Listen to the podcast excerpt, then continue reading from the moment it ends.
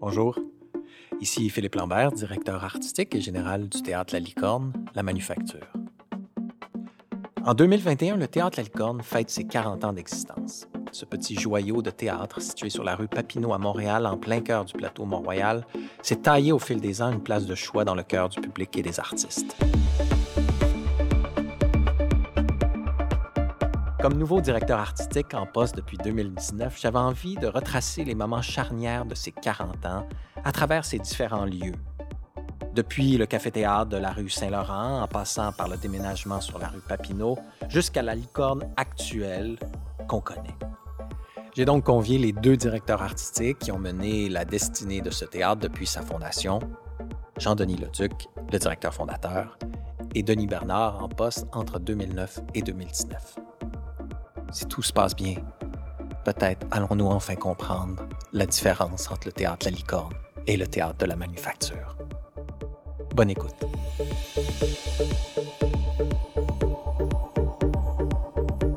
Première partie.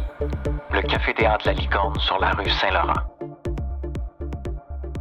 Salut Jean-Denis. Salut. Très content de t'avoir. En 1975, tu crées le théâtre de la manufacture avec tes camarades Claude Maher, Louise Gamache, Christiane Raymond.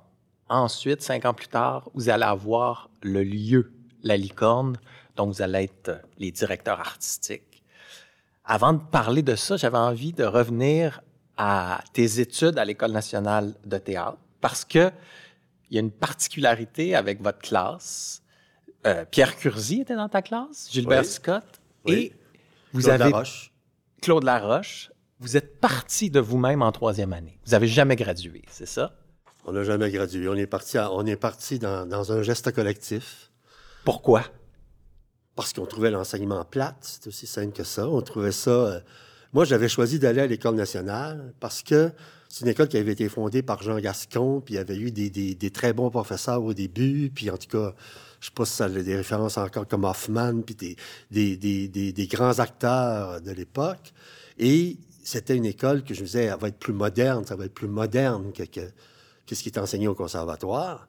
Mais quand on est arrivé là, on s'est bien rendu compte que c'était pas ça. C'était un directeur français qui était là. Et euh, Il vous faisait jouer du Molière. faisait jouer du Molière, on faisait tout dire. Mais nous autres, on voulait faire du québécois. Alors, on avait fait le premier spectacle de l'année qui était euh, Monsieur Bonhomme et les incendiaires de Max Fritsch. Et c'était euh, monté par Jean Dohat, qui était un Français aussi, qui, enseignait, euh, et au conservatoire et à l'école. Et on est arrivé pour le deuxième spectacle. Je me souviens très bien, c'était euh, au mois de décembre 68. Il neigeait dehors.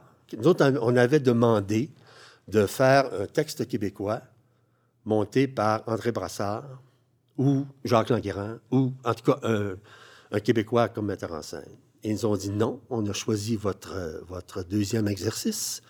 C'est l'étourdi de Molière. Je sais pas si tu connais l'étourdi de Molière, mais c'est pas tellement lu. Et ça va être monté par Tibor Guervary, qui était l'assistant directeur euh, à- de l'École nationale. Puis là, on s'est regardé, puis on a fait, ben non, c'est pas ça. On est parti, on était à la brasserie, au coin, au coin de l'École nationale, puis on n'est jamais revenu. Puis ça, ça, ça teinte un peu tout ton parcours, ce désir-là de, faire du théâtre québécois, de faire du théâtre qui parle aux gens? Oui. Parce que quand on a, cinq ans plus tard, moi, tu vois, on fondait, moi, avec un groupe d'amis, on fondait le théâtre de la manufacture. Euh, C'était vraiment euh, avec un désir de faire euh, un théâtre qui nous ressemblait plus, qui ressemblait plus à ce qu'on était, nous. Un théâtre moins hiérarchisé, parce que les, euh, les compagnies à l'époque étaient très hiérarchisées. Tu avais les grands rôles libres. En tout cas, c'était, ça avait une espèce de... Et on voulait faire du théâtre moderne, du théâtre. C'est une façon pour nous aussi de se donner du travail, bien sûr. hein.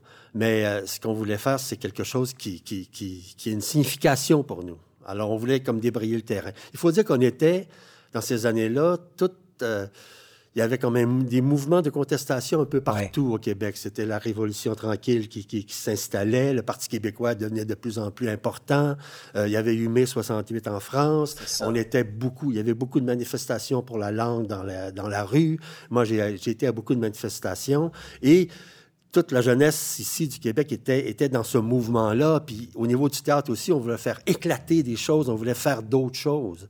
Et c'est une raison pour laquelle on a fondé, on a fondé le théâtre de la manufacture. Puis vous êtes une compagnie itinérante qui n'a pas de lieu.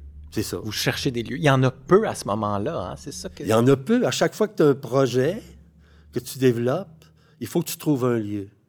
Alors, tu as un projet, à un moment donné, tu dis, bien, où est-ce qu'on va aller le jouer? Alors, tu t'en vas cogner aux portes.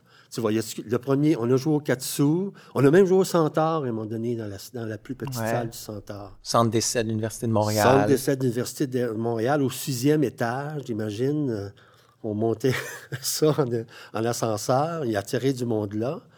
Et les grands les théâtres qui existaient accueillaient pas, ou très peu. Ça faisait pas partie de la démarche des, des lieux théâtraux de l'époque. Et on avait été à la Nouvelle Compagnie théâtrale, qui est devenue le théâtre Denis Pelletier. on voulait aller à la salle Fred Barry, qui, était, qui, venait d'ouvrir, ça faisait pas longtemps. On a présenté le Macbeth de Shakespeare, traduit, par Garneau. Michel Garneau. C'est ça. Puis ils nous ont répondu, mais non, ça se peut pas, c'est pas un texte québécois. On a fait oui, mais c'est la traduction de Michel Garneau, ça a quand même une. En tout cas, c'était une loi. Alors, il a fallu que. Et moi, j'ai contacté le cinéma parallèle on était joué, j'ai rencontré Chamberlain au cinéma parallèle. Je me souviens, on a pris un café, tout ça, puis j'ai proposé de faire ça. Il a ouvert son petit cinéma. On s'est installé là, on a mis du sable là-dedans. On, a fait le Macbeth de, de, Garneau, là. Et ben, c'est comme... Mais à chaque fois, donc, il fallait toujours trouver un endroit pour jouer. Et quand on a fondé la manufacture, on voulait que, on voulait que ce soit, euh, on voulait avoir un lieu en même temps. Déjà. Oui. Alors, pendant cinq ans, on a fait comme de l'errance. On s'est promené partout. Ça faisait une compagnie qui avait des hauts, c'est-à-dire qu'il y avait des, des, mouvements, c'était un collectif. On mhm. partait un projet, puis à un moment donné, ça s'arrêtait. Puis là, il y a quelqu'un qui repartait notre projet, puis ça s'arrêtait.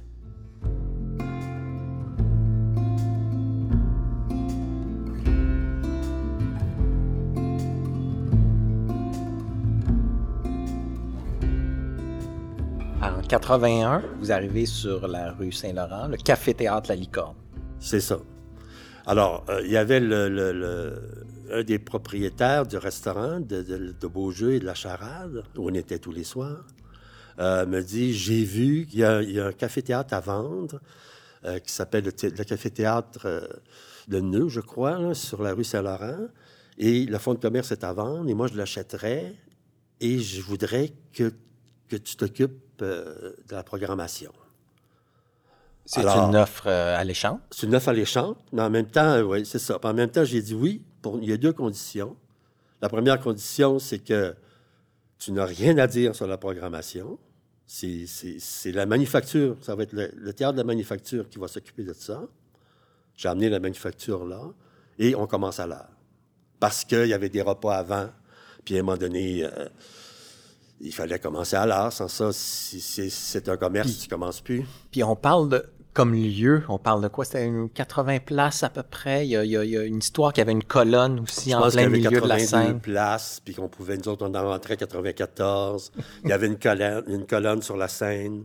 Alors, on, riait de ça tout le temps. Je veux dire, c'était, à chaque fois, c'était, un, un, gag par rapport à... Mais on, on, utilisait le lieu. Déjà, on commençait à utiliser le lieu un peu partout. On, on ne mettait pas la scène toujours à la même place. Puis rapidement, vous invitez des compagnies, puis ça, c'est la main tendue que, que tu aurais souhaité quand vous étiez en itinérance. Fait que tout de suite, tu te dis, moi, je vais inviter donc des compagnies comme, euh, je sais pas, la Rallonge, le Petit à Petit. C'est ça, il y avait d'autres compagnies qui se formaient aussi, la Rallonge, euh, Germaine Larose, le Théâtre expérimental, euh, bon, qui, eux, avaient un lieu. Mais il y avait même une compagnie qui s'appelait Les Pichoux, il faut le faire. Et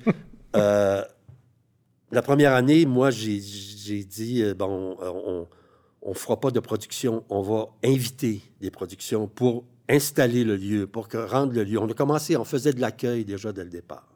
Tu sais, la manufacture, c'était un collectif. Donc, il y avait des petits groupes là qui faisaient un show, des petits groupes là qui faisaient un show, des petits. Puis à un moment donné, euh, il y en a qui, s'occupent de plus d'affaires, donc qui prennent plus d'importance dans la compagnie. Et moi, j'étais avec Claude Pelletier et Réal Tremblay. On faisait les rénovations l'été. Et là, ça commence à se savoir dans le milieu. Et là, les gens arrêtaient pendant qu'on rénovait les deux, trois mois qu'on rénovait. Et ils arrêtaient, puis ils nous amenaient des projets. J'ai un projet pour faire ça. Puis là, on faisait OK, on regarde ça. Puis là, à un moment donné, on a construit une première saison comme ça. Et ça a commencé très, très fort et ça a débloqué très, très vite. Et c'est devenu un lieu couru. Non seulement pour le théâtre, mais c'est devenu un lieu de rencontre. D'effervescence créatrice. Créatrice, mais aussi pour les gens de théâtre, pour les jeunes acteurs, les jeunes actrices qui venaient, les gens des écoles qui venaient après les shows. Donc, on préparait la journée, on, il y avait un souper, après ça, on faisait le spectacle, après ça, le bar ouvrait, et là, c'était C'est pour ça que j'ai toujours appelé ces années-là, les années, c'est une fête, les années de party. C'était quelque chose qui était une fête continuelle, tout le temps, tout le temps. Et ça allait très, très, très, très bien. Donc, à un moment donné, on a dit, c'est trop petit, il faut agrandir. Puis on n'est pas nécessairement dans une... Au niveau programmation, c'est assez éclectique. J'imagine tu as autant euh, Louisette Dussault qui présente son premier solo euh, moment qu'un René Daniel Dubois qui peut venir présenter ses premiers écrits. Euh? Le mandat n'était pas défini dès le départ. C'était quelque chose qui s'est construit à travers le temps. Donc, il y avait les projets qui arrivaient, mais c'était sûr qu'il y avait comme une, espèce de ligne qui commençait à, se définir. de création, c'était sûr, mais à l'époque, déjà, faire de la création, euh, euh, c'était les, c'était les premiers temps du théâtre d'aujourd'hui. C'était pas... Ça faisait pas longtemps que le théâtre d'aujourd'hui était fondé. Déjà, faire de la création, c'était c'était déjà une affirmation de ce qu'on était, nous. Alors, on ramassait les projets et c'était les, choses qui se développaient au fur et à mesure. On a fait aussi un spectacle qui, était assez important, comme Something Red, qui était une pièce de Tom Wamsley, je crois, qui était une pièce canadienne-anglaise, assez dure. Déjà, vous voyez, il y avait cette espèce de... qui dérangeait beaucoup, là, qui était sur euh, une espèce de thriller qui était assez... Euh, assez difficile à prendre, mais qui, va dire, qui dérangeait, qui, qui, faisait, qui décoiffait les spectateurs dans ce petit lieu-là. Et ça, même, je me souviens, euh, avec Something on a commencé à faire un peu de tournée. Je veux dire, on a commencé à, ah jouer un peu partout à travers, le, à travers le Québec avec ça. Ah ouais, hein, déjà? Déjà. Ça a commencé déjà à se, à se développer. Puis toi, tu trouvais ton espace à l'intérieur de ça? C'est quoi tes intuitions à ce moment-là? Parce que tu diriges donc en collectif mais ça faisait partie de l'époque, j'imagine. Tu te dis-tu, ah, ah, j'ai hâte d'avoir un petit peu plus les coups des franches ou je, trouve ma place, je suis capable de, programmer les spectacles que je souhaite? Mais avec la licorne, le collectif était beaucoup moins présent. OK. Alors, euh, ce qui est arrivé, c'est que euh, c'est comme il y avait de moins en moins de monde. Ça a commencé avec Réal, Claude, puis moi. Puis là, Réal et Claude sont partis. Puis il y a d'autres gens qui sont arrivés. Euh, Daniel Simard, Daniel Valcourt, puis il y avait des gens autour de nous aussi, comme Daniel Fichot, François Némon. Puis là, on a commencé à... On travaillait en groupe, mais il y avait des responsabilités que les gens prenaient comme... Euh, sans que ce soit vraiment défini. C'était la méthode, c'est la façon de fonctionner. C'est ça, c'est la façon de fonctionner. Puis là, on arrive, donc, tu disais tantôt, vous êtes à l'étroit dans ce lieu-là. On est en 88 à peu près, 89. Là, ça marche, c'est plein tous les soirs. Ben, c'est ça. C'est plein, ça déborde. Il y a du monde. Il y a du monde. On fait deux spectacles le samedi soir. Puis euh, il fait en février, il fait moins, moins 15 dehors. Puis il y a du monde qui attend dans tes deux spectacles en ligne pour rentrer. Euh, fait que là, tout de suite, vous vous dites, il faut trouver un autre lieu. Comment ça fonctionne? Est-ce que ben, on dit, là, ça n'a pas de bon sens. Il faut, commencer, il faut commencer à chercher quelque chose de plus grand, quelque chose qui, qui peut donner plus d'espace. Mais c'est très long parce qu'on n'a pas la réputation que la licorne a maintenant. c'est quelque chose qui est en train de se faire. Puis au début, euh, quand on est subventionné à la pièce, on essaie à un moment donné de faire reconnaître euh, le théâtre de manufacture et son lieu comme étant un endroit qu'on doit aider. Puis là, on essaie de convaincre le gouvernement. Puis euh, il y a toutes sortes d'affaires qui arrivent. Puis à un moment donné, je me souviens très bien d'un agent qui était venu chez nous puis qui m'avait dit euh, ben là, qu'est-ce qui me dit qu'avec l'argent qu'on va vous donner, on ne subventionnera pas des carottes parce qu'il y avait le restaurant? Alors, j'ai dit, ben va-t'en, tu reviendras quand tu pourras parler avec moi parce que moi, je n'ai pas de temps à perdre avec ces affaires-là. Puis tu trouves ce lieu-là sur la rue Papineau, qui est un magasin de sport? Oui. Ce qu'on veut faire au début, c'est des rénovations là-bas, euh, sur, euh, sur Saint-Laurent. Saint-Laurent. Et là, on fait faire des plans, on commence à travailler, on fait faire des plans, on commence à développer quelque chose, on commence à travailler pour avoir euh, euh, des subventions pour ça. Et on aurait eu un théâtre là-bas plus grand, mais bon, pas tellement finalement. Et le propriétaire, on payait un loyer de 6 000 par année, est arrivé puis il a dit, ben là, ça va être 60 000 par année parce que vous allez être subventionné puis tout ça. Puis on a dit, mais non, c'est trop cher. C'est là qu'on s'est mis à chercher un nouveau lieu. Et l'agent d'immeuble a trouvé ce lieu ici et euh, on l'a acheté avant même d'être certain d'avoir des subventions. Il a fallu emprunter, puis il a fallu, euh, il a fallu euh, moi j'ai mis ma maison là-dessus. Alors, tout ce qu'on a voulu amener dans ce lieu-là, c'est ce qu'on faisait comme théâtre, avec quelque chose à un moment donné de défini, mais qui est en train de se définir, d'amener ça dans un lieu plus grand. Et on était, on était aidé par le gouvernement, c'était un gouvernement libéral. C'est Lise Bacon qui était ministre, ministre de la Culture. Je me rappelle très bien que je l'avais, était venue deux fois à la licorne sur Saint-Laurent et j'avais dit, on l'assoit dans le milieu, soyez-là dans le milieu, là, pour qu'elle sente tout le monde. Puis elle était tassée tout autour d'elle, C'était, on respectait pas les sorties, là, vraiment, là. C'était tassé tout, tout autour d'elle.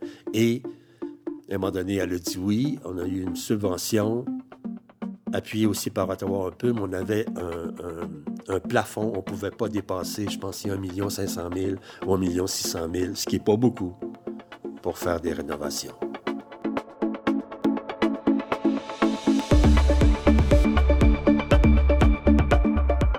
Deuxième partie.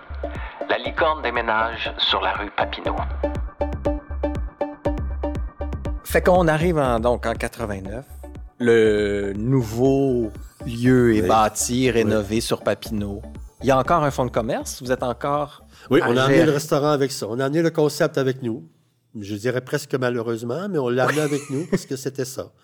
Alors, on avait, dans ce qui est devenu la Petite Licorne, un petit restaurant qui était là. Alors, on faisait des repas avant, on avait engagé un cuisinier, mais il fallait encore s'occuper de ça. Euh, la petite licorne de l'époque, faut dire, parce que maintenant, les gens ont une référence d'une belle salle, petite licorne sans place. Là, on parle d'un petit bar avec 45 euh, places peut-être. À peu près, oui, 60 euh, places. Bien serré avec une mini-scène. C'est ça. C'est ça. À l'époque, donc, il servait comme restaurant. il n'y avait même pas de spectacle. Il n'y avait pas de licorne, c'était le restaurant. Il y avait juste la salle qui était 160 places à peu près. Qui était à peu près de 100, de 100 on pouvait rentrer 145, je crois. Puis le plafond, euh, c'est une des particularités, puis qui a teinté beaucoup la direction artistique du lieu. C'est que le plafond était très bas, puis les spectateurs étaient très proches de la scène. C'est ça. Puis à chaque fois qu'il y avait une réunion de production, à travers le temps, dans les premiers temps, à cause du plafond, les concepteurs disaient ils trouvaient ça tellement drôle. Puis là, ils riaient. Puis le plafond est bas, tata. Puis à un moment donné, j'en étais, j'étais excédé d'entendre ça. Je veux dire, d'entendre, de dire, oui, je le sais que le plafond est bas. Oui, j'en sais. Oui, on le sait que le plafond est bas. Oui, oui, oui. Puis à un moment, j'ai dit, mais pourquoi? J'ai dit au concepteur qui était un peu aussi toujours à peu près on commençait d'avoir l'esprit de gang, l'esprit de troupe qui, se formait. On engageait souvent les mêmes concepteurs. Puis j'ai dit au concepteur, j'ai dit, pourquoi vous en servez pas? Vous concevez des décors, vous autres ici. Pourquoi vous ne vous servez pas de ce lieu-là? Prenons tout ce qui est, ce qui est, ce que vous trouvez pas intéressant. Servez-vous des, des, des, contraintes. Des, contraintes. Servez-vous de ça, puis dépassez-les. Et ça a donné des, des, ça a donné des scénographies comme Antarcticos, par exemple où on avait, où les spectateurs étaient comme intégrés à tout, à tout l'ensemble. C'est-à-dire, on prenait toute la salle, finalement. Puis si on revient un petit peu, parce que La licorne sur Papineau, à partir de 89, donc il y, a, une autrice comme Marie Laberge qui fait un spectacle d'ouverture, Jocelyne Trudel, trouvée morte dans ses larmes. Exact. Déjà, c'est un spectacle, j'imagine, qui, qui, a un impact. C'est une nouvelle voix qu'on découvre, que les gens découvrent. Ça fait toujours partie de votre mandat, ça, de, de, de faire découvrir ah oui, ça fait partie du mandat, c'est depuis le départ. C'est sûr qu'on est pour la création, la création, la création québécoise, mais en, essayant, on, commence à ouvrir un peu sur, euh, sur d'autres dramaturgies. Parce qu'il y a David Mamet aussi. Comment c'est le Glenn, ah Glenn Gary, Glenn Ross? Gary, Glenn Ross qu'on a, qu'on a joué pendant les travaux qui se faisaient qui se faisaient euh, à la licorne sur la première partie de la licorne sur, euh, sur Papineau. Ça, c'était un énorme succès. Est-ce qu'à ce moment-là, tu sens qu'il y a dans cette dramaturgie-là quelque chose que tu reconnais, un fil que tu dis déjà, tu fais, Hum, il y a quelque chose euh, Oui. qui m'intéresse. Oui, je sens Le social aussi? social. C'est-à-dire que c'est une matière. Moi, j'ai toujours dit que c'est une dramaturgie qui passe par l'intime pour parler du social. Fait qu'autant vous programmez euh, David Mamet, autant vous arrivez avec euh, un spectacle comme Cabaret Neige Noire en 1992, qui fait époque, qui a marqué une génération, euh, donc créé par Dominique Champagne, en coproduction Oui. donc avec Yval Sandir et la manufacture. Comment un spectacle comme ça Ben, arrive? c'est un projet qui est arrivé. Il y a toujours cette espèce d'ouverture-là vers les, vers les plus jeunes, vers les plus jeunes auteurs aussi. C'est Dominique Champagne qui, qui est venu me voir avec sa compagnie, euh, avec les quatre auteurs, Pascal Raffi, Jean-François Caron, Jean-Frédéric Messier et Dominique Champagne, qui avaient écrit ce spectacle-là. On a parlé du projet ensemble. Tout de suite, moi, j'ai comme allumé sur ce que c'était. Il me parlait des comédiens qui étaient toutes des jeunes, des jeunes actrices et des jeunes acteurs à l'intérieur de ça. Et il me parlait de certaines scènes. J'ai lu, j'ai lu le projet, j'ai eu les scènes qui étaient là. Et j'ai vu aussi l'enthousiasme de ce que c'était, c'est-à-dire ce qu'il voulait faire, lui. Ce qu'il voulait faire, c'était représenter comme le vide dans lequel cette génération-là se trouvait. Il y avait quelque chose de percutant à l'intérieur de ça, et j'ai embarqué dans le projet, et on, Puis, est parti. et puis ça a eu un énorme succès. Ça, comme directeur artistique, quand tu sens qu'un spectacle comme ça, parce que ça devient une référence, c'est devenu une référence, tu peux pas le décider, mais ça a un impact incroyable sur une génération aussi, sur une manière de raconter ensuite ou de présenter des spectacles. Mais ça là, l'influence est tellement importante qu'elle influence tout le milieu. Puis ça devient, à un moment donné, c'est sûr que ça influence d'autres auteurs. Et c'est sûr que toi, ça te confirme dans ce que, dans ce que tu veux faire, dans ce qui est en train de se développer. Parce qu'à ce moment-là, ce qui est en train de se développer, euh, euh, pour nous, c'est une, espèce de réflexion avec des essais, bon, des erreurs, des essais, puis un désir de, de, de, de se responsabiliser euh, comme compagnie aussi. Alors, on est en train de développer, pendant cette période-là, à, à une façon d'être qui, qui doit... Le party, c'est fini. C'est Le ça. party, c'est terminé. Euh, À un moment donné, je dis ça, c'est terminé. Le restaurant, à un moment donné, ça n'a pas duré longtemps euh, dans la nouvelle, dans la nouvelle Mhm. licorne. À un moment donné, je suis rentré, il y avait eu un feu euh, dans la cuisine. C'était plein, euh, c'est-à-dire c'était plein de repas. J'étais arrivé vers, vers 18 heures et là, le- tous les employés du restaurant trouvaient ça très drôle. Et moi, j'étais excédé. Et le lendemain, c'était fini, le restaurant était fermé, on n'en parlait plus. Et on pouvait ouvrir la petite licorne. En 95, donc. Ouais. Tu ouvres la petite licorne, qui est encore un geste d'ouverture à la jeunesse. C'est, un petit lieu, puis tu leur dis, venez vous produire, venez essayer des choses. Euh, après les spectacles, dans le fond, dans la grande, donc un petit peu plus tard ou pendant les soirs de relâche, tu dis, venez occuper le lieu. Oui, dans la petite licorne, on- il y a des, des projets qui commencent à se développer. Puis, dans la grande licorne, on, on est occupé. euh, on fait le show, le spectacle, puis après, on accueille d'autres compagnies. C'est comme ça que les, les contes urbains sont arrivés, d'ailleurs. Ouais. Les contes urbains sont arrivés. Les premières, les premières représentations des contes urbains, c'était à 11 heures le soir que ça se faisait. Et ça, les contes urbains, quand on parle de, de, de, de spectacles, à un moment donné, qui, qui, qui punchent et qui vont, qui, qui décoiffent les spectateurs, les premiers contes urbains, c'est ça que ça faisait vraiment. C'était vraiment un coup de poing que les spectateurs recevaient. Et c'était, ça parlait de Noël, mais pour ceux qui n'aiment pas Noël. C'était ça, c'était ça l'affaire. Avec des écritures très dérangeantes. Et euh, ça durait jusqu'à 3 heures du matin. Je veux dire, c'était, c'était des espèces d'happenings. Puis en passant, c'était, c'était commandé par la maudite 8,9 d'alcool. Puis à ce moment-là, vous êtes, c'est une co-direction artistique. Donc, le, le- le- le collectif est, est- est- est mis de côté. C'est Oui. toi puis Daniel Simard qui est à la co. Vous, vous. ça se, ça se, Se ça se- se referme un peu. Mais ça, c'est-à-dire que le collectif est plus, euh, Exact. est plus, n'existe plus. C'est-à-dire qu'à un moment donné, de plus en plus, euh, euh, ça devient une direction artistique plus, plus ciblée. Puis là, à deux, vous donc vous vous échangez des programmations, puis tranquillement, à un moment donné, Ben, à un moment donné, moi, je, me rends compte que c'est une direction à deux, c'est un peu plus difficile. Et à un moment donné, je propose à Daniel, ben, je vais faire trois ans, puis après ça, tu fais trois ans. Alors là, je. trois ans, quand oui. même, hein, c'est beaucoup. Ben, il faut quand même se donner le temps Oui, pour oui, développer, tu sais, dire, euh, tu vas voir, à un moment donné, un an, c'est pas assez.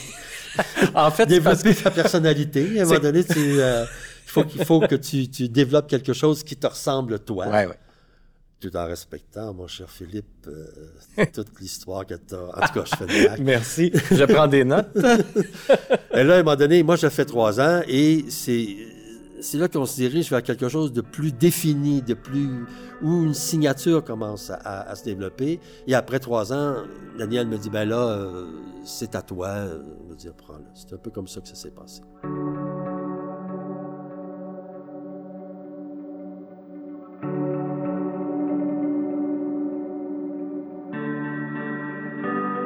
Il y a un aspect aussi qu'on n'a pas abordé, c'est qu'il y avait des spectacles de musique dans la programmation. Il y a eu Gilda Roy qui est venu présenter des spectacles. Richard Desjardins. Moi, je me souviens jeune, j'entends que Richard Desjardins c'est ça. joue à la licorne. C'est un moment incroyable, ça, j'imagine. Oui, René Tu m'aimes-tu? C'est son album qui vient présenter. Oui, oui, c'est ça. Euh, oui, oui, c'était, c'était extraordinaire. Moi, je- la première fois que je l'ai vu, j'étais assis dans la salle, je broyais comme j'étais au milieu de la salle.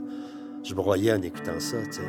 Euh, Il y a eu euh, aussi euh, René Claude qui est venu chanter, euh, qui a fait des spectacles aussi.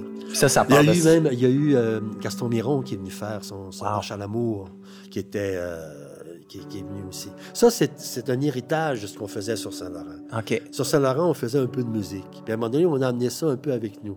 Et avec la petite licorne qui ouvrait, il y avait aussi des, des, jeunes chanteurs, des jeunes chanteuses qui venaient. Je me suis rendu compte qu'eux autres, il manquait beaucoup d'endroits.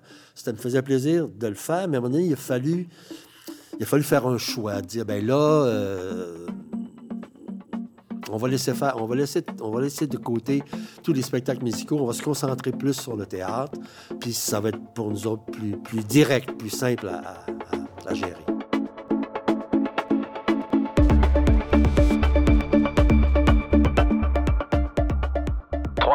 La licorne poursuit son envol sur la rue Papineau. En 97, tu prends la direction artistique seul. Tu l'as fait pendant quelques années, mais là, est-ce qu'il y a quelque chose qui te guide à ce moment-là, une intuition? L'intuition, ce qui me guide à ce moment-là, c'est ce qui a été fait dans le passé. C'est ce qui a été, à un moment donné, construit à travers les ans. C'est qu'à un moment donné, ce qui est comme défini, c'est que je vais faire une dramaturgie québécoise en lien avec des affinités de dramaturgie venant de d'autres pays. Je vais parler du social en passant par l'intime. Ça, c'est quelque chose de très important pour moi. À un moment donné, je disais, moi, je fais du théâtre pour ceux qui n'aiment pas le théâtre. Dans le sens que pour Oui, ceux qui n'aiment pas ce qui est théâtral, cette espèce de geste théâtral, donné, cette espèce de sortie théâtrale, cette espèce de chose qui fait donné, on va voir du théâtre, puis on s'en va, puis c'est parce que c'est ça qu'au début de la manufacture, j'ai comme combattu. Que on voulait faire autre chose que ça. On voulait développer autre chose que ça. Et après ces années-là, c'est toutes ces années-là, ça a commencé à se préciser et à se définir, puis à devenir de plus en plus clair. Et on a développé une signature qui est devenue ce qu'on était. Un théâtre basé sur, sur, euh, sur la vérité, le jeu. Tu sais, à un moment donné, je disais toujours aux acteurs, aux actrices, je ne veux, pas, je veux, veux pas vous voir jouer. Ça ne m'intéresse pas de vous voir jouer. Je je veux pas que vous sentir que vous jouez. Soyez vous-même, soyez... euh, respectez le rythme du texte qui est devant vous, parce qu'on vous propose des textes qui sont rythmés.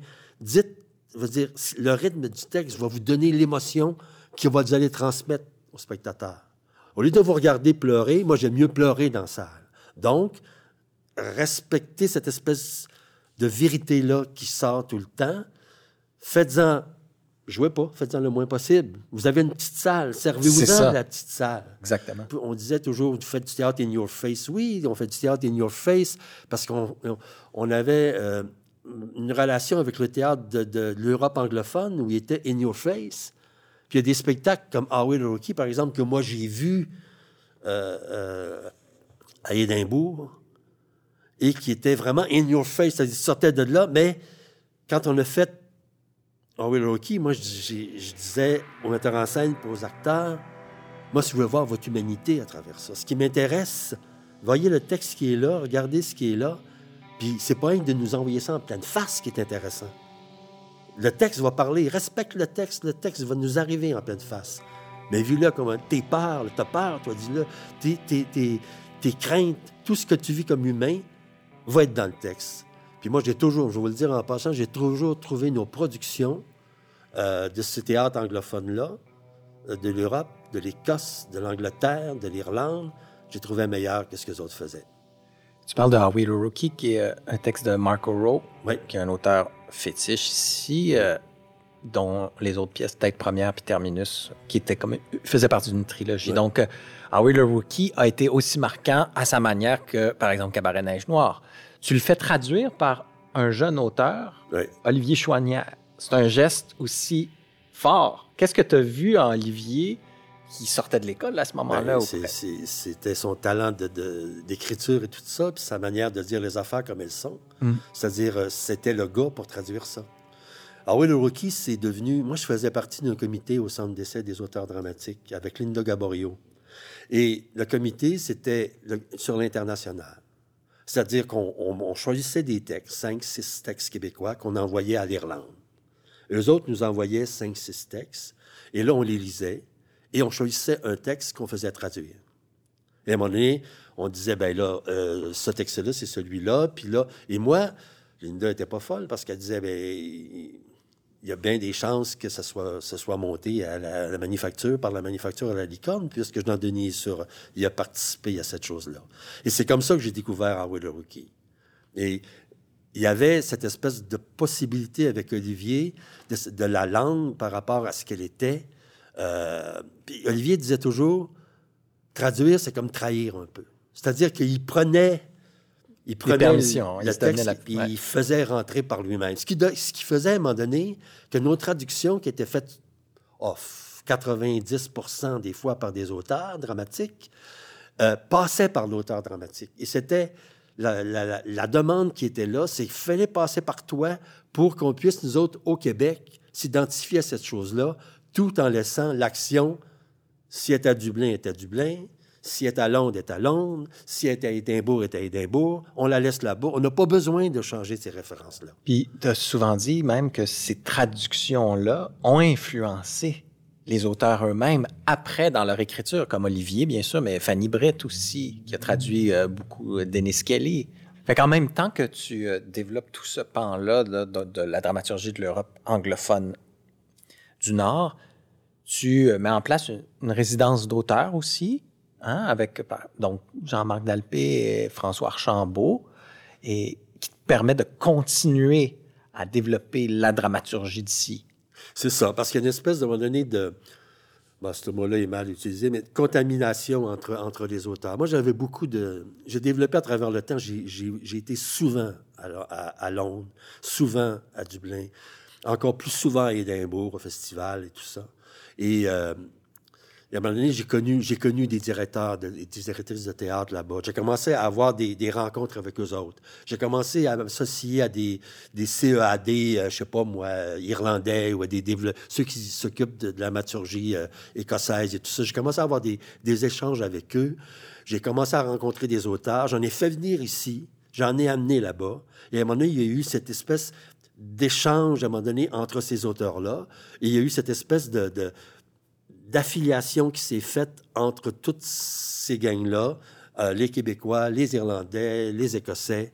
Et ça a permis, je pense, aux auteurs québécois de progresser dans, dans, une écriture. C'est sûr que les auteurs avec qui moi je travaillais, c'est des auteurs que je considérais qui étaient euh, euh, proches de ce que du théâtre que moi je voulais faire. Puis il y a aussi toute la place que tu laisses toujours à, à- à la relève. Il y a un cheat de François Letourneau qui arrive à, à cette époque-là aussi. tu sais. La plus belle année que moi, je veux dire, où j'ai senti à un moment donné que, que, que c'était euh, vraiment, vraiment euh, parti. La Reine de beauté de Lénine, après ça, suivi d'Harvey le Rookie, Cheech, la Société des loisirs, Gagarinway.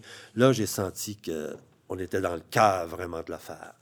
Et j'ai senti vraiment... Et cette année-là, Cheech, et euh, la Société des loisirs, c'était une année extraordinaire, vraiment euh, fantastique. Je me souviens à la, au lancement de saison de cette année-là, puis il y avait des acteurs de Cheech qui étaient là. Et euh, l'article du journal était, euh, à ce moment-là, euh, La relève débarque à la licorne dans toute sa splendeur. Quelque chose comme ça. Ça, c'est quand même... à, ton lancement de saison, tu fais OK. Parce que la place aux plus jeunes a toujours été importante parce que c'est ça aussi qui, moi, nous avait manqué quand on n'avait pas de place pour... Euh, on était dans un théâtre hiérarchique, on n'avait pas de place aussi pour aller jouer alors. C'est ça que j'essayais de faire. Tu parles de lancement de saison, puis ça, c'est une particularité. Je pense que tu as toujours pris le temps de créer un lien avec le public en leur annonçant en exclusivité avant tout le monde qu'est-ce qui allait être présenté. Puis tu les invitais dans la salle. Et ça, ça a créé aussi ce lien très particulier qui existe, je pense à la licorne, entre le public, la direction artistique et les artisans par le fait même, mais il y a une curiosité du public, il y a, un dialogue constant. Je pense que ça s'inscrit même dans les choix de, programmation. Oui, parce que c'est un public qui est curieux, puis c'est un public qui a accepté, cette, qui a accepté cette démarche-là, qui a accepté à un moment donné ce genre de théâtre-là, puis qui a dit c'est ça que moi j'aime. C'est ça que j'aime au théâtre, recevoir. Puis qui s'est reconnu là-dedans, puis qui a, qui a aimé recevoir ça, puis être dérangé par ça, puis en même temps de pouvoir avoir la chance, c'est-à-dire le plaisir d'en parler. Et moi, ces, ces, lancements de saison-là, à un moment donné, sont devenus euh, importants de présenter au public, euh, les, les faire venir de plus en plus nombreux à, mais maintenant, on est obligé de les faire au Théâtre La Tulipe en face parce qu'on avait trop de demandes. C'est incroyable. Sont Puis en même temps, tu rayonnes. C'est, oui, le, lieu La Licorne, mais la compagnie, la manufacture rayonne à travers le Québec. C'est le début des, des, tournées. Tu cherches même des lieux extérieurs parce que tu commences déjà à être à l'étroit. Et là, tu vas jouer euh, au Rideau Vert. Tu as même déjà joué Littoral ici qui a été présenté tu avais loué l'Agora de la danse, donc en partenariat. Donc, il y a même ce souci-là de toujours ouvrir vers d'autres publics. Parce que le danger, c'est qu'à un moment donné, ça soit toujours le même monde qui vienne voir les pièces. Moi, j'ai toujours... C'est ça, à parce que tu tournes en rond. C'est à un moment donné que si tu, joues 20 fois, puis après ça, tu recommences 20 fois, le public qui est venu voir, à un moment donné, s'il devient habitué, va revenir. Alors, les 20 fois, tu vois toujours à même les, je sais pas, les, les, les 2-3 000 spectateurs ou 4 000 spectateurs ou 5 000 spectateurs. À un moment donné, moi, je me suis dit, il faut jouer le plus longtemps possible. Mais à un moment donné, euh, j'ai commencé à tourner à travers le Québec, commencé à tourner au Canada. Puis, euh, euh, à un moment donné, je me suis aussi développé des contacts avec tous les, les, les, les, les, diffuseurs, à un moment donné, à travers le Québec. Tout ça, j'ai commencé, j'avais des rencontres personnelles avec eux. Je parlais avec eux du théâtre. J'ai commencé à développer des projets avec eux. Et la norme pour moi, sans représentation, c'était... Sans dans, dans le sens de 1, 0, 0, sans, sans, une représentation. c'est incroyable quand même quand on pense. Puis une des choses marquantes que tu as mis en place, c'est euh, la co-diffusion. Parce que la licorne est un lieu de diffusion qui accueille des productions donc de la manufacture, de la compagnie qui gère le lieu, mais surtout qui accueille des compagnies. Et tu as décidé de de, comment dire, d'aider, mais de te mouiller artistiquement dans la manière d'aider ces compagnies-là. Ça, c'est parti. Même, tu vois, quand on a, quand on a ouvert sur Saint-Laurent, le café-théâtre, la première année, comme je disais au début, c'est que ça n'était que des accueils parce qu'on avait souffert de ça. Et donc, moi, ça faisait partie. On avait souffert de trouver des lieux pour jouer. Moi, ça faisait partie vraiment de la démarche toujours que je voulais faire. Donc, il y avait toutes ces compagnies-là qui se faisaient, qui se formaient pour un spectacle ou ceux qui duraient plus longtemps, qui cherchaient des lieux. J'ai ouvert ça. Puis à un moment donné, je me suis rendu compte que c'était pas assez. Qu'il fallait développer une manière d'aborder ça. J'ai appelé ça la codiffusion. Et que non seulement on devait donner aux compagnies qui venaient un appui au niveau artistique, au niveau technique avec, avec notre équipe, au niveau des communications avec notre équipe des communications, mais aussi monétaire. Et moi, j'ai commencé à donner de l'argent. Tu t'en viens chez, ben, on va te donner 10 000 c'est comme si tu allais chercher une subvention de 10 000 on va te la donner, ça fait partie, et on va partager les recettes, 70 euh, pour, pour toi, puis 30 pour nous. C'est un geste important. C'est comme si j'endosse complètement ton projet. Oui. on le fait ensemble. Pour ça, il fallait l'endosser. C'est ça que je te dis. Mais c'est ce qui a créé la ligne artistique aussi. Continuer à créer la ligne artistique, toujours dans l'esprit d'un mandat qui, se, qui devient de plus en plus, qui se referme et qui s'élargit, qui est plus défini, puis qui à un moment donné peut s'élargir, mais en donnant la respiration à, ton lieu, à ton théâtre, à ce que tu fais, mais aussi pour les spectateurs qui ont accepté cette respect. C'est quelque chose qui reste vivant aussi. Puis toujours le souci de, de s'adresser aux jeunes. C'est un théâtre qui est, a un public relativement jeune, Oui. je dirais. Puis ça, ça, ça transparaît dans, ben, dans le public, mais aussi de la manière de les aborder, de, de, de dire, tu as toujours dit, ben, c'est comme sortir au cinéma, c'est pas une sortie ordinaire, c'est simple, il faut que ça soit accessible. Oui, c'est ça. Puis respecter les plus jeunes, les payer comme il faut. Puis, puis Puis les billets pas chers aussi, ça a toujours été Oui, important. des billets ça. les moins chers possibles, puis respecter, euh, respecter euh, en- ce que les désirs, des, donner une liberté, une liberté aux plus jeunes.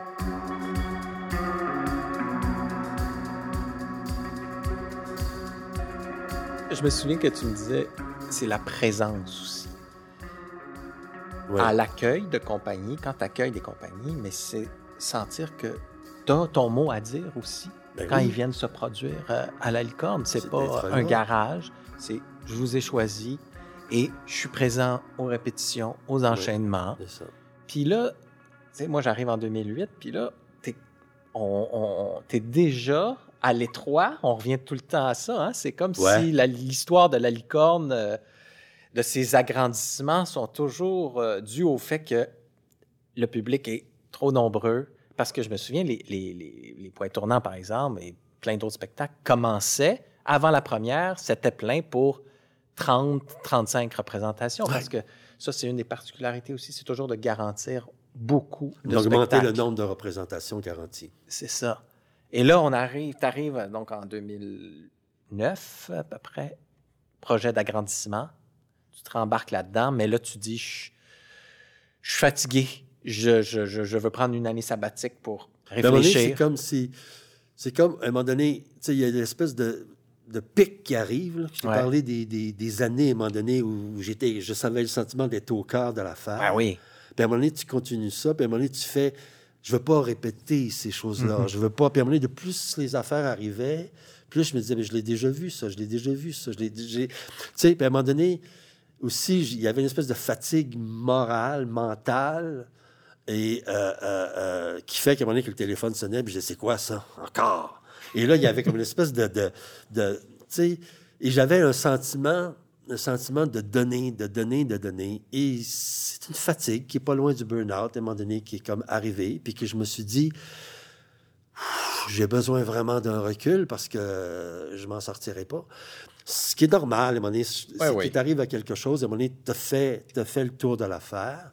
Et pendant ce temps-là, il y avait le projet de, de rénover sur lequel j'ai travaillé au début, euh, euh, la, la- la troisième rénovation, en fait. La première sur Saint-Laurent, la, la première ici, et la deuxième sur Papineau. Et j'ai développé le projet, puis à un moment donné, ben, j'ai dit, ben là, je m'en vais quand même. Je trouve que, je veux dire, euh, Puis c'est là que tu passes la main à, À Denis, Denis. Bernard. Denis tu Bernard. l'invites, tu dis prends la direction artistique et générale. Ça, c'est une particularité aussi Oui. hein, de la, Oui. la licorne. la manif- C'est les deux chapeaux de directeur. C'est pour ça que on peut. Oui, parce être que s'il y a des décisions aussi. à prendre à un moment donné dans la compagnie, moi j'ai vu des, des compagnies où il y a eu des chicanes en direction euh, artistique, de la direction générale, puis à un moment donné, qui, qui, qui prend la dernière décision. J'ai toujours voulu que la dernière décision qui se prend ici, lorsqu'il arrive un problème ou pas un problème, soit artistique. J'ai toujours voulu que la décision soit artistique et non pas monétaire ou non pas. J'ai toujours voulu ça. Puis quand tu dis à Denis, prends la direction artistique, mais ça se peut que je revienne, mais ça se peut que je revienne pas non plus. Oui. Il y a comme. Je Tu veux réfléchir dans le Je t'ai rendu là, c'est ça. Puis tu décides de revenir, entre guillemets, mais seulement en dirigeant un spectacle, ce qui est aussi une, une façon innovante, on pourrait dire aussi, de- de- de garder un lien. Parce que, comme tu disais tantôt, c'est comme, il y a une fatigue, il y a un sentiment de, de- de- de déjà vu. Et là, tu dis à Denis, tu es toujours le directeur artistique et général, Oui, c'est toi. c'est toi, et moi, je vais diriger un spectacle artistiquement de la manufacture par année. C'est ça. Puis accompagner un auteur en développement. Un auteur C'est comme ça que tu trouves ton, ton, C'est ton ça. plaisir, puis tu continues. Parce que là, je n'ai plus aucune, aucune responsabilité au niveau de la, de la direction générale. Et en même temps, euh, je me concentre sur, sur un spectacle et tout ça. Puis je fais ça pendant quelques années. Et ça, c'est une manière pour moi de, de, de, de, dire, de faire le passage, à un moment donné, à quelque chose, OK, là, je vais pouvoir, à un moment donné, m'en aller tranquillement, puis euh, bon... euh, Tu dois être fier quand même de regarder parce que, tu sais, c'est rare les directions, les directeurs fondateurs qui peuvent regarder en arrière et de voir tous ces changements de lieu, mais aussi une pensée, une, vision artistique qui s'est raffinée, qui a, fait en sorte qu'une une adhésion du public et des artistes autour de ce projet-là euh, se manifeste clairement. Je suis très fier, ça c'est sûr. Je suis très content de ça. Puis quand j'ai- même sur Saint-Laurent, quand on a commencé, moi, mon désir, c'était de fonder une compagnie de théâtre avec son lieu pour pouvoir faire nos productions à l'intérieur de ça et accueillir d'autres compagnies et de le développer puis de donner une personnalité à Montréal. J'ai toujours dit à Montréal. C'est important pour moi de le faire dans le centre culturel qui était, euh, qui était Montréal et de devenir au niveau d'un théâtre de création le plus important possible, le plus rayonnant possible. Merci, Jean-Denis. Ça me fait grand plaisir, tous ces souvenirs.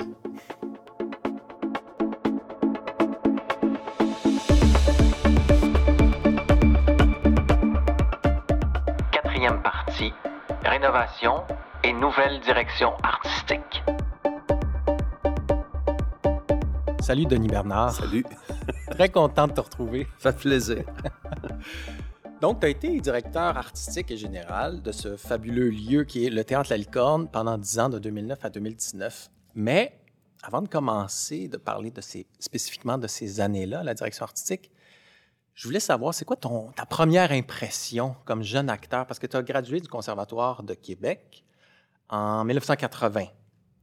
Et La Licorne, sur Saint-Laurent, arrive en 81. Fait comme jeune acteur, tu en entends parler. Et tu la fréquentes sûrement? Euh, j'ai- fréquenté la, la licorne sur euh, la rue Saint-Laurent comme jeune acteur, mais pas comme jeune acteur qui joue à la licorne. J'étais, moi, dans un tout autre circuit. Euh. Quand je suis sorti du Conservatoire de Québec en 80, j'ai été happé plus par le théâtre institutionnel. Ouais. Euh, après les shows, en fin de soirée, ben, euh, de, la, de la rue Saint-Urbain, on montait euh, à la licorne sur la rue Saint-Laurent. Et là, je voyais bien ce qui se passait là. Ça, c'est là que j'ai... Mon premier, premier, premier contact en est un, j'ai envie de dire, en est un d'envie. Mais je me disais, ah, ça doit être le fun de jouer dans un petit lieu. C'est quelque chose que j'avais connu que je connaissais à, à Québec, au Théâtre du Vieux-Québec, euh, entre autres. Mais je me disais, ah, ça a l'air trippant. euh, Qu'est-ce qui se passait quand tu dis il se passait quelque Euh, chose? ben, je, je me souviens sou- euh, surtout, euh, par exemple, le, le baiser de la femme araignée, c'est- un show que j'ai fréquenté sans vraiment le voir. Et je voyais bien qu'il se passait quelque chose avec euh, des acteurs que j'appréciais particulièrement aussi. Là. Et euh, l'au- l'autre contact, le vrai contact, celui qui a été direct, c'est-à-dire moi comme j'étais à ce moment-là toujours à Québec, mais je me promenais beaucoup entre les deux villes. Et euh, c'est comme euh, metteur en scène et directeur artistique du Théâtre Blanc euh, que j'avais monté un spectacle avec Gilles Champagne. euh, C'était en 89. Ça s'appelait Autoportrait ou à quoi ça sert de dessiner des filles toutes nues. Et ça, ça a été mon Sur premier contact Papineau, là. Sur Papineau. C'est dans ça, le théâtre, le théâtre turquoise. Et je suis vraiment, je me rappelle encore, c'était une direction à deux à cette époque-là, Jean-Denis et Guy Simard. Et je Daniel me rappelle, Simard. euh, euh, on avait joué ça, je crois, euh, dans- en décembre, quelque part par là. Écoute, Polytechnique euh, est venu comme bumper à peu près tout, évidemment, les événements de Polytechnique. Mais je me rappelle qu'on jouait ça ici à la Licorne. Ça a été vraiment le premier contact. Et ce qui m'avait permis de rencontrer Jean-Denis, notamment, j'avais d'autres projets de création avec le Théâtre Blanc. Je me souviens lui avoir remis un texte. J'ai toujours pas eu de nouvelles à ce jour.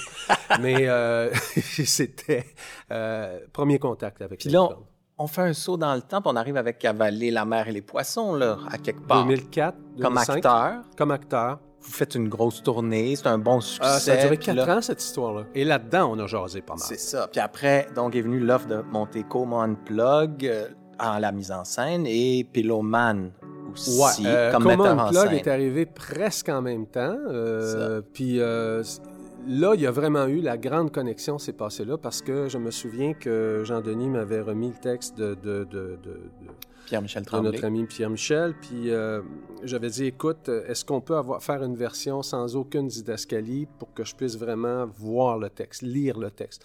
Puis j'ai eu carte blanche. Et à partir de là, il le pylomane a suivi. Là, il m'a remis ce texte-là, euh, me disant, ça fait quelque temps que j'ai ça dans mes tiroirs. euh, je- Et c'est après ça que L'invitation. en oui. 2008-2009, c'est après ça que l'invitation de Jean-Denis, on est allé luncher, puis euh, euh, ben, euh, c'est ça. Il Puis là, te demande ça. Il me demande ça. ouais. de prendre la direction artistique et générale de ce lieu-là, Ouais. qui est en train de, de se transformer. Parce On que les rénovations à- à se cette- préparent. À cette époque-là, on est encore dans le théâtre turquoise, puis il, il est euh, de- Jean-Denis et Daniel Drolette, parce que ça, dans tout ce qu'on va dire, il y a un joueur, une joueuse, mais extraordinairement importante, qui est Daniel Drolette, là, qui, qui, qui, qui sont en train de planifier euh, Un chantier, là, un une chantier, rénovation un complète, majeure. Ouais, ils veulent vraiment faire avancer le théâtre. Jean-Denis a, a ça, il y a du souffle, et puis on voit qu'il y a une programmation qui se dessine, le, le mandat artistique s'est précisé, etc. Et moi, euh, Jean-Denis euh, me, me fait la, la- la demande un midi sur une terrasse en disant Écoute, j'ai besoin d'un break, j'ai besoin de me reposer, j'ai besoin d'une sabbatique. Veux-tu. euh, il m'a vu aller, et puis il me dit Veux-tu prendre la direction le temps de ma sabbatique et tout, mais tu la prends, et dans la même phrase, il me dit Veux-tu la prendre le temps de la sabbatique? Mais il dit Tu la prends comme si tu étais là pour 10-15 ans. Alors, euh, Tu dis oui. J'ai dit oui, mais je, savais aussi que, me demandant ça, je savais que je ne la prendrais pas juste pour dire je vais euh, décrocher le téléphone ou raccrocher le téléphone. Je, je- je savais que mon implication, j'irais à fond. Ça vient avec le, le- le dessin concret du lieu. Là. Toi, tu prends Ouais. les plans, puis tu le mets à ta Ouais, main ou tu le faut dire, définis. que quand je suis arrivé, moi, au moment où j'ai pris la direction en intérim, trois mois plus tard, euh, le téléphone sonne et euh, c'est le député euh, conservateur, M. Gourde, qui a probablement jamais mis les pieds dans un théâtre de sa vie, peu importe. Il m'appelle très fier pour me dire voici, euh, nous accotons euh, le montant euh, provincial, puis du coup, ben, le provincial a dit nous autres, on va, vu que ça- la, sort- la décision est venue il y a quelques mois, on va accoter aussi. Puis bref, je me retrouve du jour au lendemain avec un 6,7 millions puis un théâtre à construire. euh, trois mois après, puis on est dans plein intérim. C'est grisant quand même. Pardon? Ça t'a-tu donné le tournis au, dé- au, Au, début, départ? ça- puis- c'est un vertige parce que je faisais OK, euh, c'est- oui, OK, parfait. Euh, puis évidemment, puis quand- je reviens à Daniel Drolette, mais tu sais, Daniel, elle, c'est la première à qui euh, j'étais dans le corridor au fond, là, tu sais, puis son Ouais, ouais, à côté. Puis je crie euh, Écoute, euh, on vient d'avoir un téléphone, ça vient de nous tomber dessus, on a la- la- les argents qu'il faut. Et euh, à partir de ce moment-là, on se roule les manches, on se met au travail, mais dans un vertige euh, innommable, bien sûr, tu sais, parce que j'avais jamais construit de théâtre. Mais en même Ben, temps, C'est rare. comme, ouais, comme l'architecte m'a dit, euh, suite à la première réunion qu'on a eue, ou en tout cas une des premières, j'y disais que j'étais très impressionné par ce processus-là. Puis il m'avait dit, mais tu connais ça, le théâtre? Ben, you bet que je connais ça. ça je- depuis 80 que j'ai joué sur à peu près toutes les scènes. Ouais. Fait que, euh, il fait, ben, fais-toi confiance. Puis c'est c'est comme si, là, ça a été l'input pour dire, OK, vais. euh, je vais savoir ce que je veux pour ce lieu-là, je vais avoir mes idées, je vais les mettre de l'avant. Il y avait déjà une coquille qui existait. Jean-Denis et Daniel avaient, et a- a- par, euh, ouais. par Guy Simard, avaient un peu défini, euh, inspiré par le Traverse Theatre, entre autres à Édimbourg, avait déjà défini qu'on voulait que ce soit un lieu, euh, je dis on, mais c'est il à l'époque, et il voulait que ce soit un lieu où euh, deux salles convergent vers un, Un bar. Un bar. Bon, ben ça, c'était comme la, la patente qu'il fallait, avec laquelle je partais. Puis l'autre affaire qui était, euh, qui s'est avérée être la clé de- du succès, à mon avis, c'est qu'il fallait qu'on garde la licorne dans ses proportions. Bien qu'ils aient Ouais. fait l'acquisition du bar à côté, euh, on doublait la superficie ou presque, mais il fallait que la licorne reste à hauteur de licorne. Fallait la, la- la- la- la mesure humaine, il fallait qu'on soit capable de se frotter encore ensemble quand on allait voir un show, puis qu'on ait encore une tête devant nous.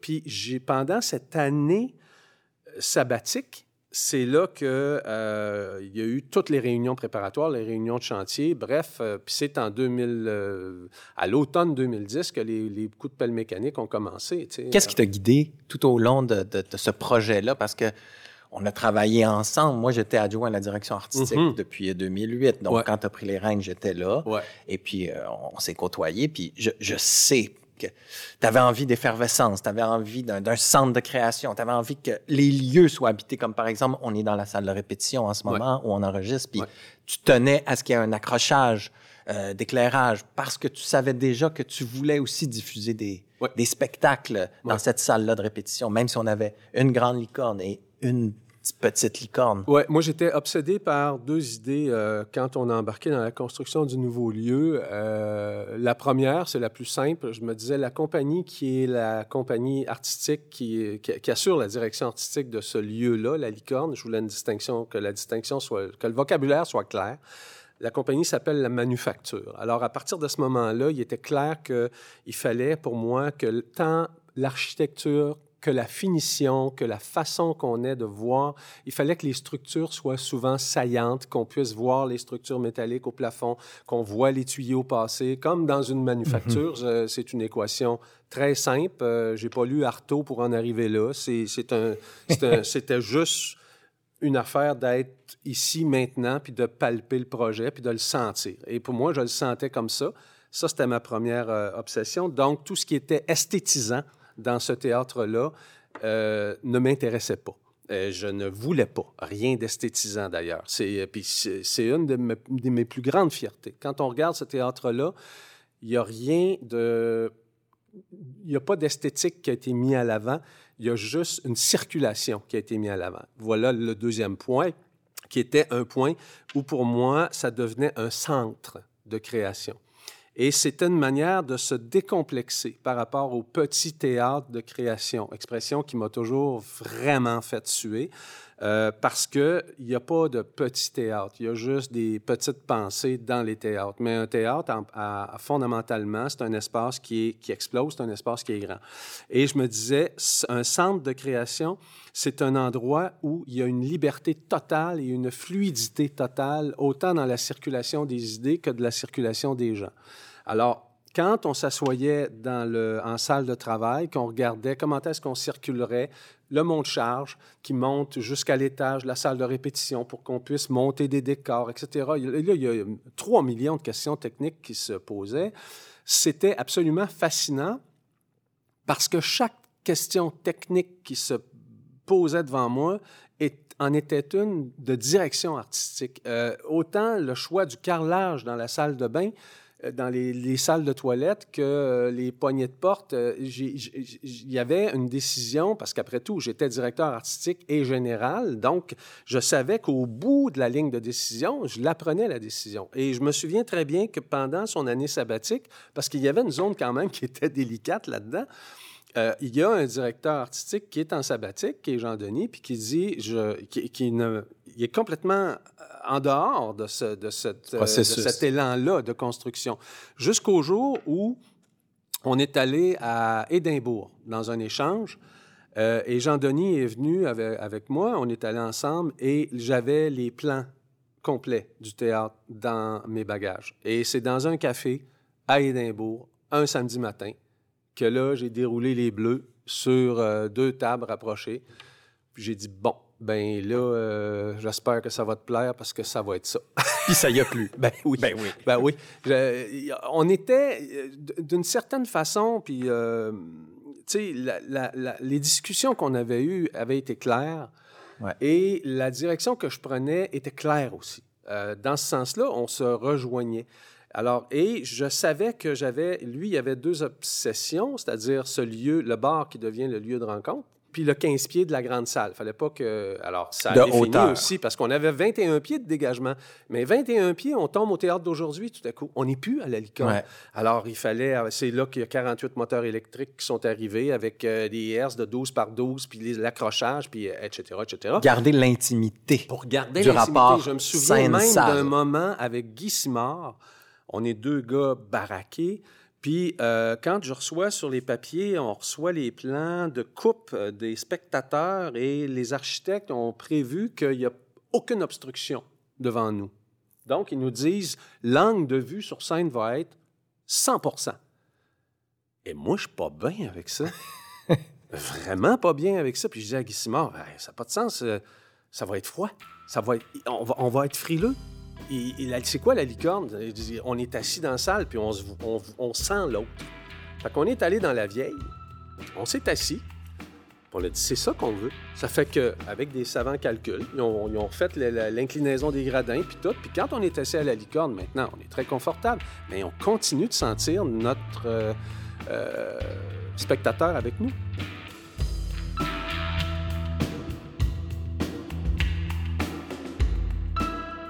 Dans le nouveau lieu, Denis, il y a la Petite Licorne, qui est une vraie salle de 100 places, qui ressemble beaucoup même à l'ancienne licorne turquoise.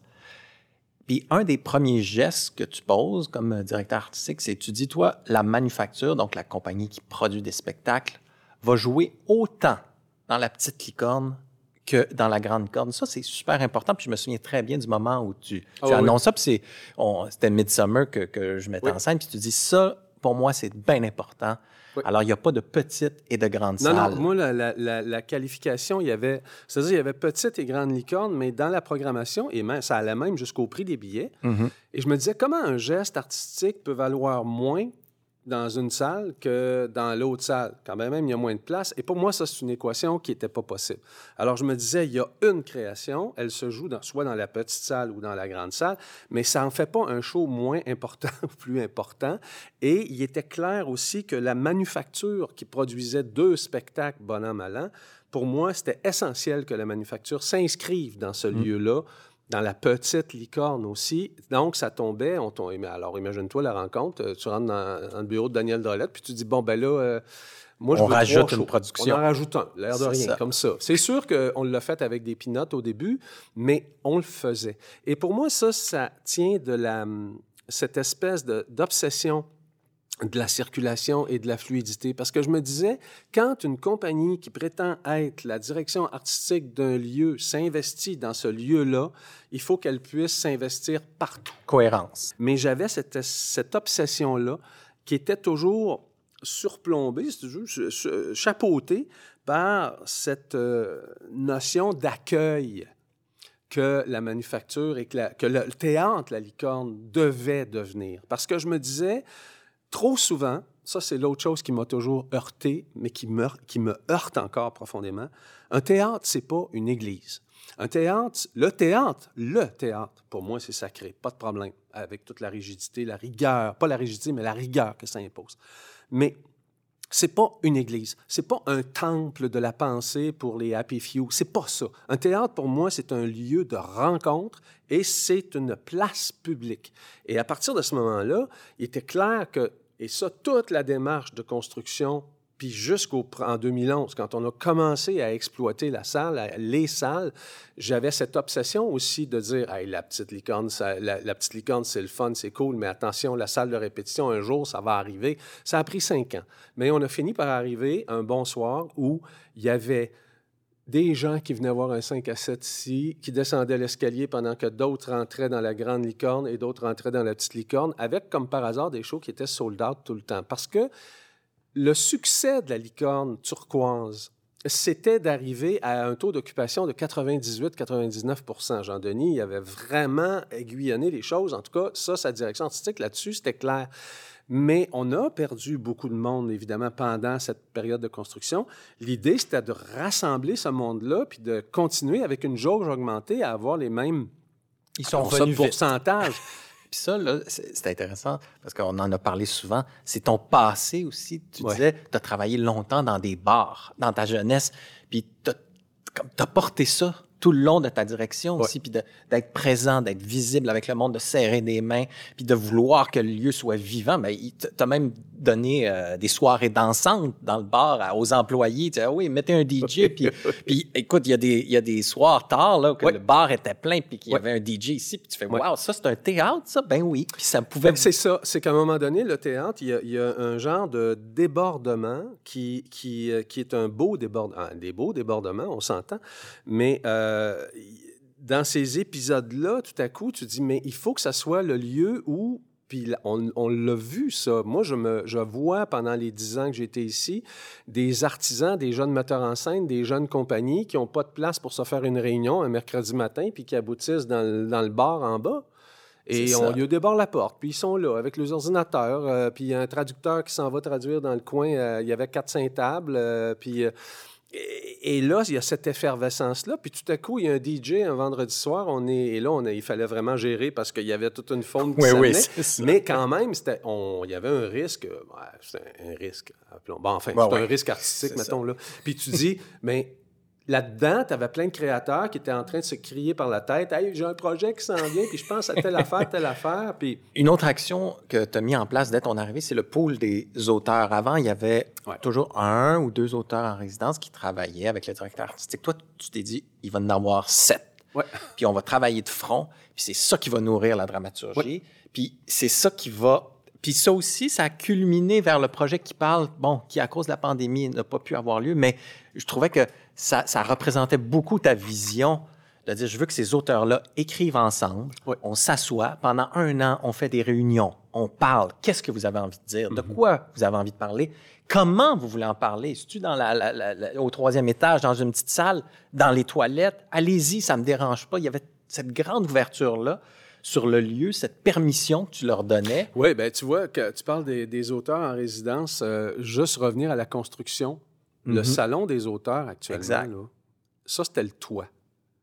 Il n'y avait rien dans les plans. C'était un toit en asphalte qui était la continuité du toit avec la machinerie puis tout. Puis à un moment donné, on regarde ça puis on dit, euh, ça, dans les réunions de chantier, ça coûte combien ça, euh, se faire un local là, là-dedans? Là?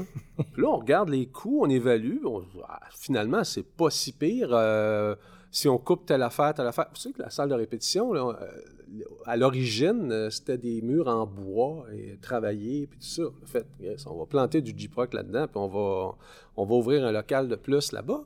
Et c'est pas tout à fait comme ça que ça s'est fait, mais c'est ça pareil. Et moi, à partir de ce moment-là, tout de suite, l'idée des auteurs, qui se, d'avoir une équipe d'auteurs, c'est devenu vite, vite, vite le salon des auteurs. Ça a fait, ben voilà, ils vont avoir leur place. Là aussi, in situ. C'est-à-dire que c'est pas juste, parce qu'un théâtre, si tu l'habites pas tous les jours, si tu le fréquentes pas, s'il y a pas, si tu graffines pas les planchers, si tu, si tu le brises pas, je m'excuse, mais il va devenir un, un lieu un peu église, muséale Ouais. et tout, puis c'est pas, c'est pas là que c'est intéressant. Puis je me souviens de la première rencontre avec Jean-Philippe Lehoux, qui est auteur en résidence, qui nous propose deux pièces pour Étienne Pilon.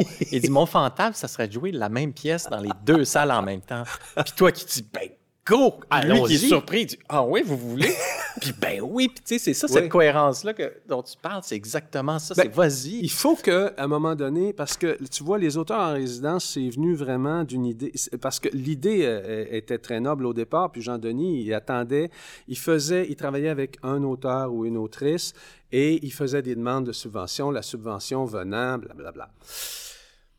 C'est bien parfait. Mais moi, je me disais, si on veut arriver à euh, un pool d'auteurs, parce qu'on va nourrir la dramaturgie. Puis là, je me disais, ben, je suis désolé, mais le, con- le contexte voulait que le théâtre d'aujourd'hui soit le théâtre euh, qui était dédié à la dramaturgie québécoise.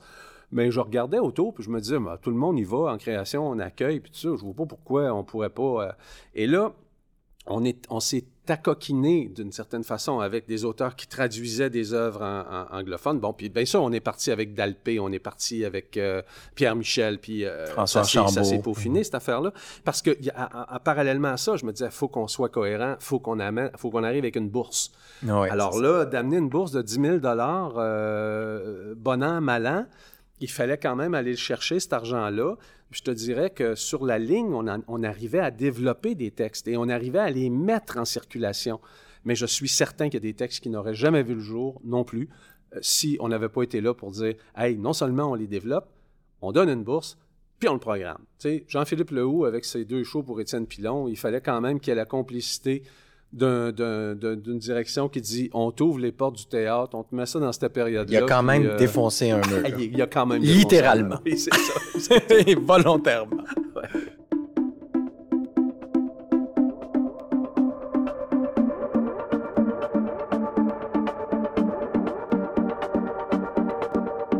Quand on dit on l'a tatoué sur le cœur, Philippe, c'est- une réalité, c'est là. Euh, peu importe, euh, c'est quelque chose qui, pour moi, m'habite euh, encore plus que je pensais. Tu vois, pendant qu'on est en train de faire cette balado, je me dis ah mon Dieu Seigneur, ok, c'est, je suis aussi euh, aussi excité, allumé par ce projet-là. D'ailleurs, ça m'amène à te demander, toi, toi, les deux, tu viens de faire deux ans qui sont pas faciles euh, parce que j'ai réalisé aussi en quittant que à quel point j'avais eu un sens du timing incroyable Oui. de partir avant, juste avant la pandémie.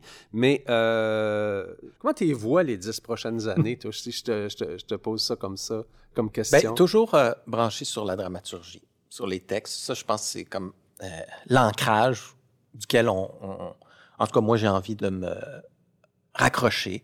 Euh, donc, le pôle d'auteurs, toujours présent, toujours euh, important. Les jeunes compagnies, d'être à l'écoute, beaucoup, de, de, de ce que les, les, les, nouveaux auteurs, les nouveaux créateurs ont envie de dire, leur donner de l'espace, l'espace d'essai, de laboratoire, de, dans la lignée de ce que tu disais, d'ouvrir des portes, c'est à vous ce lieu-là, de toujours dire, on n'est pas refermé sur nous-mêmes, on est ouvert sur le milieu, sur euh, le, quartier, sur le, monde aussi, tu sais, puis ça revient à, la mission première de la manufacture aussi, de qui on est, puis de comment on veut parler de nous, puis comment on se questionne comme société. Donc, à travers ces écritures-là, cette pensée-là doit toujours être présente.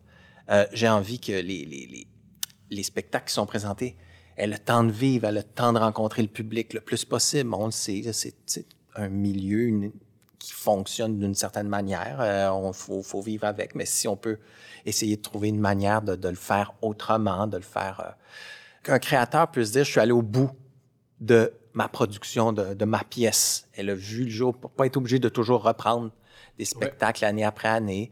Le, le, le, le plaisir que les artistes et le public a d'être ici, là, pour moi, ça, c'est hyper important. Le contact avec le public, tu sais, on l'a souvent dit, on le fait pour le monde, là. Oui.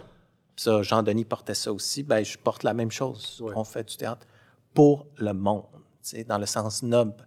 Puis ça veut pas dire de te niveler par le bas. Au contraire, c'est voici ce qu'on vous propose, voici les questionnements qu'on, euh, devant lesquels on vous met. Puis qu'est-ce que ça vous dit? Comment ça vous fait sentir? Puis quand vous sortez de la salle, vous êtes un petit peu euh, brassé, puis vous savez pas trop sur quel pied danser, mais vous dites, waouh, je suis rempli de quelque chose. Il y a, quelque chose qui... euh, qui euh, je fais du, surf là-dessus, là, mais il y a quelque chose qui, euh, qu'on a su faire, puis je vais dire ensemble, parce qu'on l'a, on l'a vraiment fait ensemble, ça, Philippe, pendant dix ans, ce qui était de toujours préserver dans le lieu un, un esprit ludique. J'imagine. Euh, Toi, Ouais. c'est quoi par rapport à. Parce que c'est. Ça, c'est vrai, C'est une notion qui peut Encore là, Artaud en a pas parlé dans ses écrits. Mais le ludisme. Ouais. tu sais, la zone où on fait Hey, c'est le fun, aller au théâtre, hein, Gérard? Hey, tu, si- je comprends donc, Nicole. Tu sais, ça, là. Ça, c'est- tangible, ça. Tu vas faire quoi avec ça, toi, là? Ben, c'est tout le temps là. ça. Moi, je pense que c'est là où on, on se distingue aussi, je trouve. hein, La licorne, la manufacture, c'est cette, euh, cet esprit rieur, d'être capable de rire de soi. Puis ça peut être autant dans une campagne d'abonnement, dans la manière qu'on se présente, puis que, par exemple, cette année, on dirait il n'y a rien de trop beau, il n'y a rien de trop beau pour une, un retour après la pandémie, mais il n'y a rien de trop beau aussi dans, dans ce qu'on vous présente dans les textes. Ça fait qu'il y a toujours un double sens, il y a un jeu, là. Puis c'est là que ça rejoint le, le ludisme. Puis tout c'est ça, dans, la- dans, dans, dans le choix de la programmation des textes, ben, c'est de sentir qu'est-ce est-ce qu'il y a cette présence-là de, de, de, l'humour, d'être le deuxième degré? J'ai envie de dire, ça, c'est la question qui tue. Je suis désolé, Ouais, mais ouais. je vais te la poser Ouais, parce que ouais, c'est une question vas-y. que je me suis posée souvent. Comment tu positionnes la licorne dans ce sens-là par rapport aux autres théâtres qui vont, qui disent aussi, nous sommes ouverts sur la communauté, nous sommes ouverts les- sur, ouais, le ouais. social, les enjeux. la- On le sait, ça. C'est, Puis en même temps, il y en a qui le disent, mais qui... Enfin, bon, là, là, je porte un jugement, là, mais peu importe. Euh, c'est mon jugement, ça n'engage que moi. Il y en a qui disent puis qui le font pas. tu sais. Mais il y en a qui disent puis qui le font. Mais toi, comment tu, comment tu vas le, le porter, ça, différemment? Ouvrir, accueillir, offrir des, des, des, des, des cartes blanches. Un des premiers gestes, c'est une carte blanche de la diversité. À chaque Ouais. année, un auteur, un, un créateur. Qu'est-ce que tu as envie de faire? Voici, tu as un espace. Tu, tu n'aurais pas d'espace, là. Mais Non, c'est ça. je, je te l'offre, euh, je te donne l'argent aussi pour explorer. Euh, encore là, c'est être à l'écoute, questionner. C'est qui ces, ces nouveaux créateurs-là de la diversité, par exemple, qui, qui, qui, qui ont des, qui ont des histoires à raconter et de, leur dire, ben, il y a un espace ici, c'est chez vous, puis venez, puis concrètement, être, euh, les, les, les accueillir. Parce que tu es un, je peux en témoigner, tu es un super lecteur de, dramaturgie. Ça, euh, pendant toutes les années où, j'étais là, je savais à quel point je pouvais me, fi- me fier et compter sur euh, ton sens de la dramaturgie, sur... et autre question par rapport à notre sentiment d'appartenance à un peuple, à un pays, à un, euh, au, au niveau politique, si, si je peux m'exprimer comme ça, au niveau identitaire, euh, de donner la parole à la diversité, oui, bien sûr, mais le super objectif au bout de ça, c'est, j'imagine que tu veux comme provoquer Ben, aussi des... Oui, mais écoute, tu sais, tu le sais, c'est beaucoup la dramaturgie aussi qui dit que j'ai lu une pièce d'une jeune auteure euh, afro-descendante qui, elle, parle de qui on est Ouais. comme société. C'est la première fois que je faisais. Oh boy, elle parle de nous, là, elle parle Oh. de moi. À part de toi. Puis comment on l'a accueilli, avec toutes nos maladresses, avec puis sans jugement, puis qui nous dit, puis à travers son écriture, qui fait ben merci, c'est formidable, mais Mhm. puis ce petit mail-là, ben, il faut l'entendre, puis elle l'exprime clairement avec beaucoup d'humour aussi, et c'est d'autant plus euh, troublant. Puis tu vois, pour moi, c'est voilà. Quand je l'ai lu, j'ai fait ben c'est ça. Puis il faut le programmer, il faut le produire, puis il faut lui donner tous les moyens de, de, qu'elle puisse continuer à développer. C'est sa première pièce. Écoute, moi, je veux juste te, dire euh, toute mon, mon estime, puis en même temps, toute, euh, comment dire, ma solidarité par rapport à, ce que tu t'engages à faire, parce que là, enfin libéré, j'ai hâte que tu le sois complètement, mais enfin libéré de la COVID, euh, que tu puisses t'épancher, puis vraiment euh, t'éclater. Parce que c'est comme des verbes qui, dans une direction artistique, finalement, doivent toujours être dans notre besace parce qu'il y a trop Ouais. d'autres verbes qui sont éteignoirs. Mais ces verbes, Le- là, le- s'éclater, Ouais. s'exploser, se péter à la gueule, toutes ces affaires-là, ça est pas mal plus dans le vocabulaire. Puis encore là, chez Artaud, on lit pas souvent ça. J'ai l'air d'avoir quelque chose contre Artaud, je pense. Bon, je te laisse à, à- à ta lecture de Artaud. Mais, et encore un immense merci. Ça a été un bonheur, merci.